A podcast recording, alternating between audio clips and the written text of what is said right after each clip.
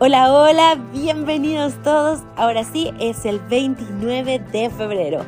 ¿Y qué tal estás? Espero que muy feliz porque ya se acabó este mes.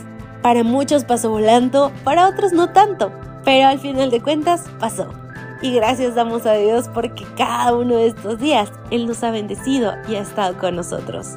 Espero que hayas pensado qué hacer con este último día, que es un regalo extra en este año. Y con esto en mente, comencemos la reflexión que se titula Un plato para el agua del perro.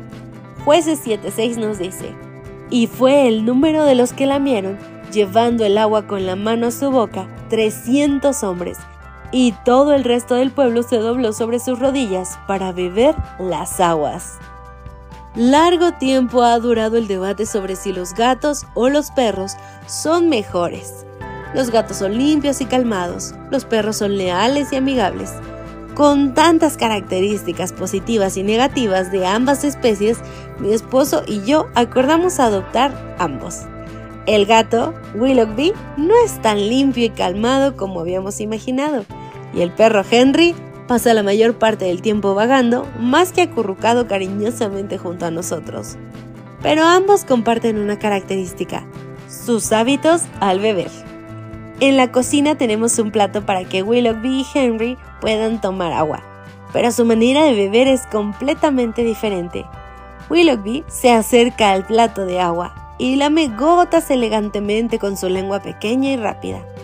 Henry, por otro lado, se acerca torpemente al plato y sumerge todo el hocico en el agua, arrojando chorros de agua sobre los costados del plato con su lengua larga y descontrolada. Los extraños hábitos de mis mascotas al beber agua pueden parecer un dato aleatorio, pero son parecidos a una historia que cuenta Jueces 7.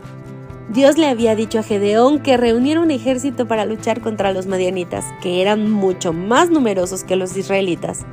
Las probabilidades a favor de Gedeón no eran muy buenas, pero entonces Dios dijo que el ejército era demasiado grande y que enviará a muchos hombres a sus hogares se fueron 22.000 hombres y solo quedaron 10.000.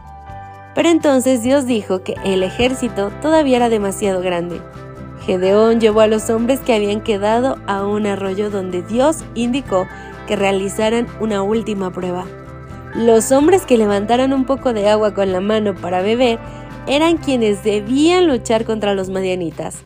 Quienes se arrodillaban en el arroyo para beber debían volver a sus hogares solo quedaron 300 hombres.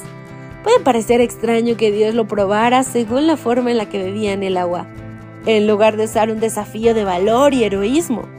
Él pidió algo sencillo, quizás tomar agua rápidamente con la mano, mostraba que esos 300 hombres estaban dispuestos para la misión, mientras que los que se arrodillaban para beber demostraban una falta de motivación. Quizá Dios estaba probando distintas cualidades, pero esa pequeña prueba importaba mucho. A menudo esperamos una gran prueba de fe, pero las pruebas suelen ser más pequeñas y pasan inadvertidas. Estas pruebas más pequeñas evidencian nuestro carácter mucho más que las pruebas grandes que esperamos.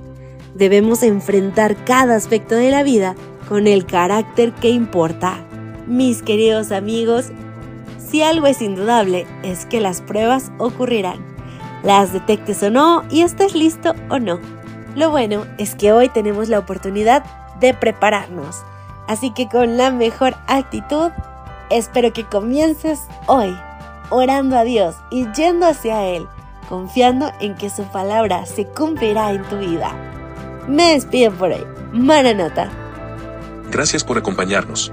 Te recordamos que nos encontramos en redes sociales. Estamos en X, Instagram y Facebook como Ministerio Evangelike. También puedes visitar nuestro sitio web www.evangelike.com. Te esperamos mañana.